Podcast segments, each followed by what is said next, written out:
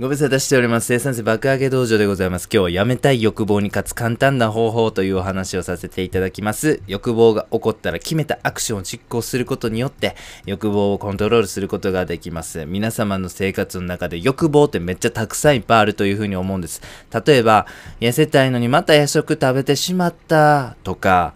また浮気してしもうたわとか、パチンコがやめられへんのよとか、部下を怒鳴るくせなんとかしないとなぁなどですね、皆様日々生きていらっしゃる中でいろんな欲望とか悩みとか抱えていらっしゃるというふうに思います。今日はそれに対抗するようなお話でございます。ある実験データがございますので、まず紹介させてください。欲望が発生したテトリスをやってもらうというふうな実験なんですね。するとなんですけども、不思議なことに、欲望を実行したい気持ちが収まったそうなんですね。たかだかテトリスするだけ。しかもそんな長いことしないんです。はい、ちょっとテトリストリスやってもらう。はい、テトリスが別にそんな欲望に対してめちゃめちゃ効果あるなんてそういうことではないんですよね。まあ、つまりどういうことかと申しますと、人間というのはですね、時間が経てば欲望の炎は収まるということなんでございますね。欲望は瞬最大瞬間風速を超えればなんとかコントロールできるものだということなんです。なのでですね、えーこの最大瞬間風速を超えるこのテクニックですね、今日ご紹介したいというふうに思います。私のケースなんですがですね、ちょっと、えー、えまあ、数年前ぐらいですかね、仕事終わりで寝る前にジャイアントコーンを食べる癖というのがね、1ヶ月ぐらい続いた時がありました。ジャイアントコーンって皆様ご存知ですか？こうなんかバーとか行ったらですね、あの、ミックスナッツに中に入っている、なんか、結構大きめのね、トウモロコシみたいなやつでめっちゃ美味しいんですよ。それにちょっとハマってた時期ありまして、まあ結構カロリーも高いんでですね、やっぱそんな生活してますと健康診断引っかかってしまったんですね。もうなんか内臓脂脂肪も多分たくさん溜まってるだろうみたいな。あと顔もね、なんかパンパンになってしまって、あ、これやばいなと思ってこ、えー思ってですね、えー今回のね、えーテクニックをあの考えつきましたんで、えちょっとね、それも踏まえてご紹介したいなというふうに思います。では、え実践方法ですね、ご紹介したいと思います。一つ目はテトリスですね。先ほどご紹介した実験データにもありましたけども、テトリスすることによって欲望の炎、えーそして最大瞬間風速を乗り越えることができます。えーテトリス好きの方であればですね、ぜひです、えーぜひぜひ、えーテトリスインストールしてですね、スマホなんかでやってみてくださいね。はい。えー二つ目の方法はですね、スマホのインカメラで自分の顔を見るという方法でございます。これ私がですね、ジャイアントコーンを克服した時に使った方法でございます。はい。スマホのインカメラって皆様ご存知ですか？スマホって、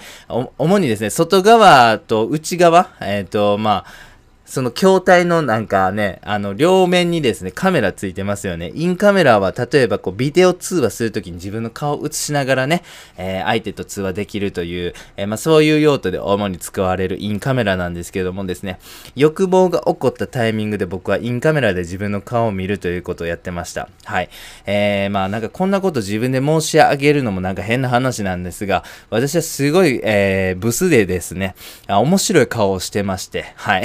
えー、で、まあそんな僕がですね、太ってしまうとですね、もうさらに面白い顔になってしまうんですよね。ね、そういうことってね、意外と忘れてしまっているのでですね、この、えージャイアントコーンが食べたいというタイミングでですね、スマホのインカメラで自分の顔を見るんです。そうするとめっちゃ面白い顔が映るわけですよね。しかもさらにここで太ってもうたらもっとおもろい顔になるやんけと。まあそうなりますとですね、20秒ぐらいちょっと笑ってしまうんですよね。そうすると、あの、あら不思議、瞬間最大風速乗り越えててね、あの、ああ、じゃあまあ、ジャイアントコーンじゃなくていいかみたいな。あ、お茶飲もうとかね。まあ、そういうふうにこう、えーベターな選択肢を取れるようになれるんですよね。なんかこれもすごい非常に効果ありました。あただですね、あの、僕みたいにこう顔にコンプレックスがある人とかも、そういう人をやったら効果あるかなというふうに思いますんで、ちょっとこれはケースバイケースかなというふうに思います。え3番目ですね、文章を読むということでございます。はい。えーなんかね、欲望に対抗するようなこと、その欲望のデメリットとか、欲望を我慢した先にあるメリットなんかをですね、こう文章として用意してほしいんですね。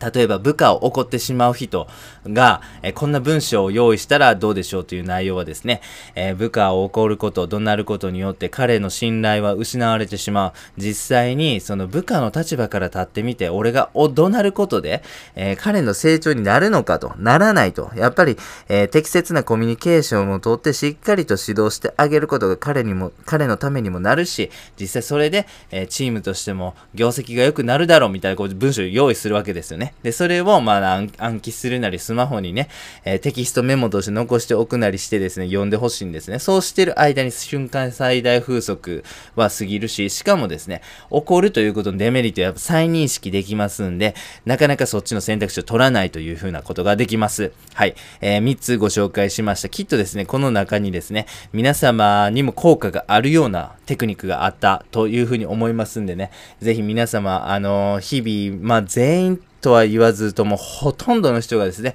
欲望によってですね、日々の生活をコントロールされてるというね、事実あるというふうに思いますんで、ね、コントロールし返してやりましょう。素晴らしい自分を自分で律した素晴らしい毎日を送っていただければなというふうに思っております。では最後にやってみようのコーナーでございます。欲望なんですけども、最大瞬間風速を超えればなんとかコントロールできれます。で、すごい、えー、まあそういう、まあそういうことを踏まえますとですね、